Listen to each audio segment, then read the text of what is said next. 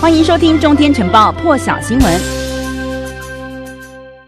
好，我们就一起来看到这个最新的画面哦。美国总统拜登还有法国总统马克宏，二十九号呢在意大利的罗马碰面了。这是上个月呢，这个澳洲和英国、美国签订了三方安全协议 （AUKUS），而契丹法国的潜舰之后呢，美法两国元首首度面对面会谈，双方呢看起来心情好像都不错，两个人都有露出笑脸哦。拜登呢，在这个会谈当中也坦诚美方做了蠢事，马克宏呢则是表示双方未来呢应该要加强协调合作。先来听一听拜登当时和马克宏的这一番对话。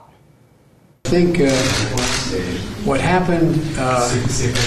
was to use an English phrase. What we did was clumsy. It was not done with a lot of grace.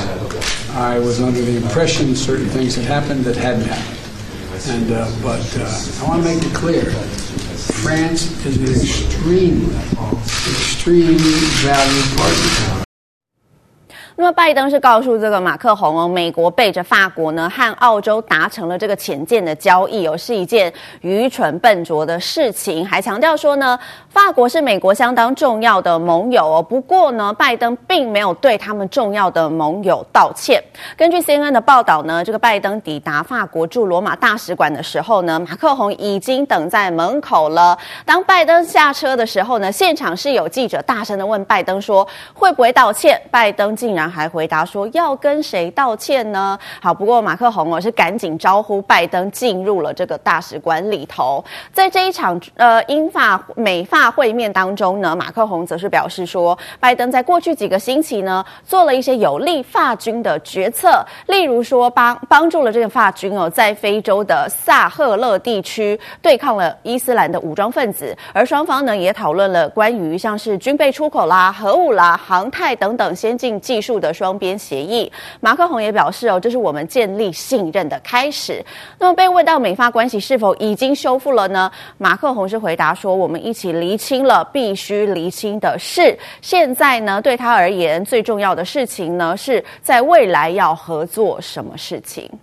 好，那么在和马克宏见面之前呢，拜登其实先一步出现在梵蒂冈哦，他带着这个妻子吉尔一起坐上总统礼车去拜会这个天主教的教宗方济各。双方会谈的时间一共长达了九十分钟，讨论了像是解决贫穷啦，还有气候变迁，还有种族不平等等的问题，气氛相当的良好。一起来看一下稍早的现场情况。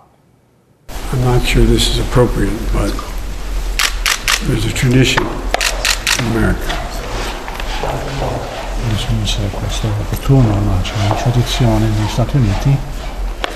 That the president has what is called a command coin. Il presidente ha un comando, una di comando. That he gives to warriors and leaders. Che dà ai combattenti, ai leader. And uh, you are the most significant warrior for peace I've ever met. 拜登这一趟这个欧洲行呢，为期四天呢，将会参加位于罗马的 G20 峰会，还有位于这个英国的联合国气候变化纲要公约第二十六次缔约方会议，就是 COP 二十六。虽然呢，和这个方济各会面哦，是拜登的外交行程，不过也有媒体认为说呢，这也和他个人有共鸣，因为拜登是继这个美国已故总统甘乃迪之后呢，美国第二位天主教徒。的总统，其实拜登和这个教宗方济各过去曾经见过三次面哦，不过这一次呢，是他当选总统之后，两个人第一次进行会面。南韩总统文在寅呢也拜会了教宗方济各，两个人呢单独谈话大约二十分钟。这个期间呢，文在寅哦是再次向方济各来提及访问北韩一事，方济各就回复说呢，如果有正式收到邀请的话，我是相当乐意为了帮助各位，为了和平前往北韩。他也表示说呢，你们不都是使用相同语言的兄弟吗？我很乐意前往。文在寅在二零一八。年拜会方济各的时候，就曾经提出了同样的建议哦。当时呢，方济各也表示说，如果有收到北韩的邀请，他就会前往拜访。那么这一次呢，这个可以看到这十字架哦，其实也是文在寅这一次到访送给方济各的一个小小的礼物，是一个和平十字架。他解释说呢，会送这个礼物呢，是因为这个南北韩之间的军事分界线长达两百五十公里，而这个和平十字架的这个材料是用废弃的铁丝网回收制成的。在圣经当中呢，也有关于这个刀枪打造成犁的一些话语，有代表呢，这个礼物是有象征朝鲜半岛和平的一个意涵在里头。此外呢，文在寅和这个教宗呢，也针对了新冠疫情还有气候变迁等等国际的议题。交换了意见，文在寅呢这一回也是要出席这个 G 团体峰会哦，所以呢在峰会登场之前，他也是到了罗马，借此机会呢来拜访时隔三年没有见到的方济各。外界都分析说呢，文在寅的任期哦，因为明年就要届满了，可能呢因为哦推进朝鲜半岛和平进程动力不足，他要谋求各式各样的机会。那么南韩统一部长李仁荣呢这一次也罕见的同行了，也被认为呢是文在寅希望。借此行寻求两韩关系突破的一个突破口的佐证哦。不过呢，方济各是否可能前往北韩呢？最关键的问题还是在平壤当局的态度。北韩方面呢，目前是尚未表现出想要邀请方济各的意图了。